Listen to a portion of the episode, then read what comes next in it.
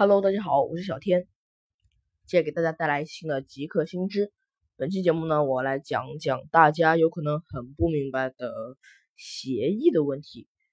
大家平时上网，像啊上 Google HTTPS 协议，上百度，百度也使用 HTTPS 协议。像如果你是一个服务器维护人员的话，相信你对 SSH 以及 FTP 是非常的熟悉的。在生活中，呃，网络上经常会用到协议。你访问网站需要用到 HTTP 以及 HTTPS，然后加密需要用到 RSA 协议等等等等。今天小天就来给大家简单的介绍一下什么叫协议。首先，我们来想一想为什么要有协议。先说协议是什么？协议是为了呃规范一个标准，就是规范一个。呃，一个方式而定制的一套标准，就假设呃很久以前，呃小明和小红要传输一个文件，但他们的电脑的协议不一样。小红假设小红是用 A B C 作为开头代码来告诉小明我要传送一个文件，而小明又是以 B C D 作为一个代码来告诉小红我要传送一个传输一个文件，这样他们两个表示他们要传输一个文件的代码不同，双方的计算机就无法识别。呃，双方需要传送文件，这样就会导致很多呃不必要的问题。像呃刚开计算机刚出现的时候，很多厂商都都纷纷采用自自主开发的操作系统，从而导致许多厂商的操作系统不兼容，然后让呃厂呃软件厂商为一种计算机开发的产品不能在另外一种计算机上运行，这样就导致了很多不必要的问题。这样我们就开发了一种，由此而我们来开发了一种协议。首先，我们来讲讲 HTTP 与 HTTPS。HTTP 与 HTTPS，想必大家在上网的时候都很熟悉。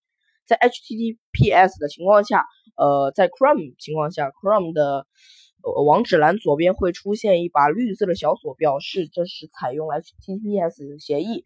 HTTP 就是网络传输协议，就是相当于。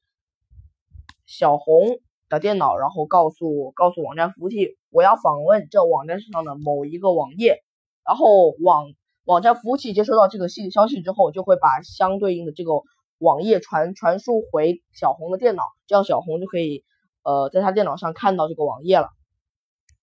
同样的，这就是一套标准来告来定义怎么样小红的电脑才能让网站服务器明白它要获取这个网页，以及。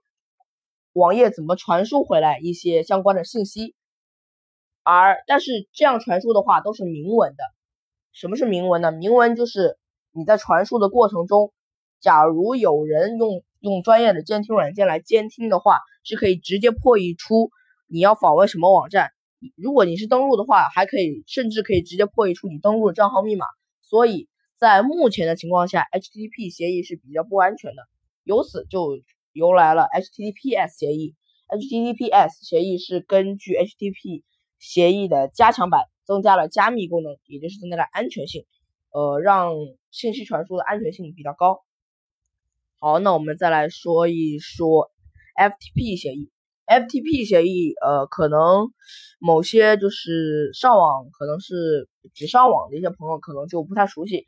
FTP 是服务器维护人员以及呃，像小天这样经常要呃上传到我的 blog 上某些东西的，都需要用到 FTP。FTP 是文件传输协议，是要把一个文件传输到网站服务器上，或者从网站服务器上下载某个文件，或者呃修改网站服务器上的某个文件，都需要用到 FTP。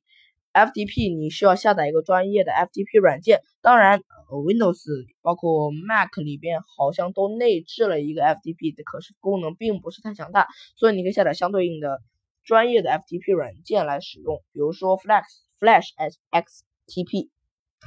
呃，这个软件呃小天也用过，这个软件是个付费软件，付费软件可能就会有一些。呃，版权争议，我建议大家还是呃，如果你真的想用的话，我建议大家还是购买了正版。好了，本期的点滴就给大家介绍了这三种协议，那我们下期再见，拜拜。